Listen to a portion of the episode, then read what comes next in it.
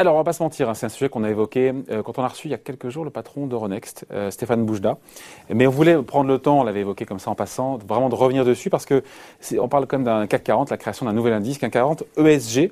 Euh, donc pour ceux qui ont loupé un petit peu le train en marche, l'ESG c'est quoi? Ce sont des critères environnementaux, sociaux et de gouvernance. Et L'idée donc c'est de, promouvoir un indice, voilà, certains diront nouvelle génération, pour aller de pair avec ce développement à marche forcée de tout ce qui est ISR, investissement socialement responsable. Bonjour Laurent. Bonjour David.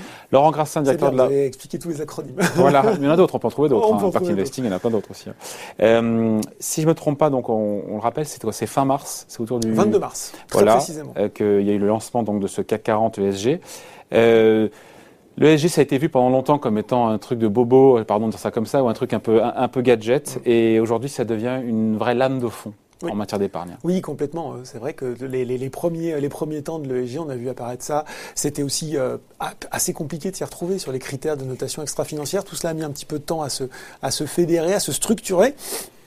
Et puis on a vu une accélération assez incroyable sur, je dirais, les quoi, les, les 3-4 dernières années, et ça va et ça, s'accélère de plus en plus vite. Et on le voit notamment, bien sûr, euh, dans le cadre de la gestion collective, avec notamment eh bien, tout ce qui est fonds, tout ce qui est aussi euh, tracker ETF. Et puis, euh, dans le cadre de l'épargne salariale, on a vu fleurir également euh, différents labels. Le label ISR, hein, sponsorisé par le ministère de l'économie et des finances. Le label Greenfit, d'ailleurs c'est parfois pas très simple de s'y retrouver, mais lui sponsorisé par le ministère de l'écologie et qui est plus centré sur la transition énergétique, la transition climatique, et puis des encours qui progressent. Hein. C'est Novetic qui avait fait un, un bilan de, de, de, ces encours entre guillemets responsables. Il y a en 2020, il y avait 245 nouveaux fonds qui avaient vu le jour. Je crois qu'il y en a un peu plus de, euh, de 900 maintenant. Euh, et puis euh, plus de 100 milliards de, de, nouveaux encours, 100 milliards d'euros en France sur l'année écoulée. Donc c'est un secteur extrêmement dynamique. C'est fini le, côté gadget. Hein. Voilà, donc l'idée c'est de surfer un petit peu sur, sur, la, sur la vague avec ce CAC 40, donc ESG. Oui écolo, green, vert, vertueux, on le dira comme on voudra. Euh, Euronext est derrière à la manœuvre. Comment ici ils sont pris? Alors, et c'est c'est intéressant. Effectivement, ils ont pris la base du CAC 40 actuel, euh, celui qu'on connaît bien. Ils ont ajouté le CAC Next 20, vous savez, l'antichambre du CAC 40. On prend euh, les 40 plus grosses capitalisations, on rajoute les 20 qui suivent. C'est, on n'a pas du CAC 40 parce que vous pouvez. Il y a ceux qui sont sortis. Et voilà, vous pouvez être amené à y rentrer ou à en sortir. Et puis donc ils se sont associés à l'agence qui s'appelle Vigeo Eris. Vigeo, souvenez-vous, c'est une des premières agences de, notation extra-financière euh, en France. Elle a été euh, fondée à l'époque par Nicole Nota. C'est devenu entre-temps une filiale euh, de Moody's. Et donc il y a ce partenariat, puisque c'est un vrai métier justement de faire de la notation extra-financière, Ronex s'est associé avec cette agence de façon à passer au tamis, si je puis dire, ces 60 mm. valeurs selon différents critères, voilà, différents filtres. Et c'est intéressant de rentrer dedans parce que ils sont, ils sont assez, assez importants. Il y a d'abord cette idée de reprendre un petit peu la méthodologie du label ISR, donc qu'on connaît mm. pour les fonds, qui est sous le patronage du ministère, du ministère pardon, de l'économie et des finances. Il y a une note qui va être ajoutée justement par Vigeo Eris, une note euh, sur 100 avec un ensemble de critères, à peu près une quarantaine. Et puis il y a encore d'autres euh, critères d'exclusion. Ils se sont basés sur la liste du Global Compact des Nations Unies, 10 principes. Alors je ne vais pas tous vous les citer, mais s'il y a grande catégorie, hein, droits de l'homme, euh, normes internationales du travail, environnement, lutte contre la corruption. Alors un exemple de principe, hein, les entreprises sont invitées à promouvoir et à respecter la protection du droit international relatif aux droits de l'homme. Euh, il y a aussi bien sûr euh, abolition effective du travail des enfants. Bon, hmm. voilà, quelques grands principes à respecter. Et puis là aussi, Ils sont des quasiment tous respectés. On imagine qu'aucun bois du CAC 40 fait bosser les enfants. Non, c'est sûr. Mais pour, pour, pour certaines choses, bon, il y a, y a des choses qui sont un petit peu plus euh, un petit peu plus difficiles à respecter que ça.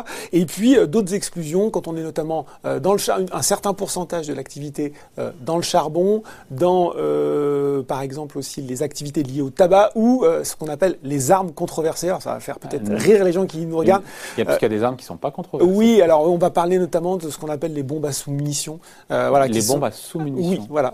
C'est un truc. Ben voilà, ben, vous, vous apprendrez un truc. Ce sont des bombes qui s'ouvrent et qui se fragmentent en plein de sous-munitions. Voilà, ça c'est ce qu'on appelle typiquement une arme euh, controversée. Euh, donc voilà un petit peu ces différents euh, filtres. Euh, on sait que cette méthodologie, elle sera révisée selon les recommandations d'Euronext et que là aussi, tel que le comité scientifique des indices se prononce pour le CAC 40, il se prononcera à intervalles trimestriels pour déterminer qui Alors, ou Voilà, qui rentre qui sort. Alors, des cours, ça qui m'intéresse. Quelles sont les entreprises qui sont celles qui n'y sont pas. Ouais. Et voilà, quels sont les exclus? Alors, Les eh ben on va, on va, alors, il va falloir parler un peu de cette liste. On retrouve dans les valeurs qui sortent de ce CAC 40 ESG des valeurs comme Airbus, ArcelorMittal, Alstom. On se dit, bon, a priori, bon, pourquoi pas, Dassault Systèmes, Essilor Luxottica, c'est déjà un petit peu plus surprenant, Hermès, Saint-Gobain, Thales et Total. Voilà pour celles qui Il y en a, on peut dire pourquoi pas, il y en a d'autres, on se dit, il faut m'expliquer. On va, quoi. on va y revenir, Ouais. effectivement. Et on, on- on accueille dans cet indice Accor, Arkema, EDF, Gessina, Clépierre, Sodexo, Solvay, Suez et Valeo. Voilà, on voit arriver donc des chimistes. Et là, on se dit, euh, on peut trouver étrange ces choix pour le coup, là, entre Bah, C'est-à-dire les que entrants et les sortants. quand on se place du point de vue de l'investisseur individuel, pour peu en plus qu'on suive l'actualité de certaines valeurs, on peut se dire, bon, Airbus, et encore que on pourrait en discuter, transporteur aérien, euh, émissions carbone euh, très Mm. lourdes, et euh, bon, ils fabriquent des avions. C'est, ils n'ont pas vraiment le choix de, de- de- d'utiliser pour le moment les moyens de propulsion qui sont à leur disposition. On pourrait voir Thales pour son implication sur la défense.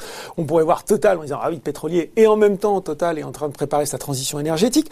On pourrait se poser la question aussi pour Dassault Systèmes où là de prime abord on aimerait savoir ce qui a légitimé ça parce que ça c'est pas évident. Et puis on peut se poser même de vraies questions pour un groupe comme Saint-Gobain, Saint-Gobain spécialiste des matériaux au niveau mondial qui prépare la transition énergétique euh, avec des, des matériaux plus absorbants, plus isolants, enfin qui est en pointe sur tous ces sujets où là ça peut sembler comme une vraie surprise. Alors, est-ce qu'on a des explications plus approfondies quand on gratte un peu Eh ben, j'en ai pas trouvé, en tout cas. Peut-être que. Ronex pourra me dire. Pardon Il a gratté. J'ai, gratté. Et, et, et en fait, alors. Après, on peut comprendre que, euh, notamment même pour le CAC 40 classique, le comité euh, scientifique des indices ne va pas comme ça. C'est quelque chose qui se tient à huis clos. qui- On va pas euh, communiquer le pourquoi du comment. Par contre, il me semble que, et c'est là où j'ai une certaine déception, c'est que quand vous associez le nom CAC 40, qui pour le coup est presque une marque, j'ai envie de dire, hein, euh, vous demandez à l'homme de la rue qu'est-ce que le CAC 40, il ne saura pas forcément vous l'expliquer, mais il voit tout de suite à quoi ça fait référence. Quand vous associez cette marque-là à ESG, vous aviez, à mon sens, l'occasion de faire un grand moment de pédagogie, peut-être de culture sur, sur le CAC 40 et sur l'ESG, et expliquer peut-être un peu plus ce qui avait retenu, euh, expliquer un petit peu plus euh, les choix, expliquer la méthodologie, les critères et, et finalement tout ce qui avait motivé à la création de cet indice.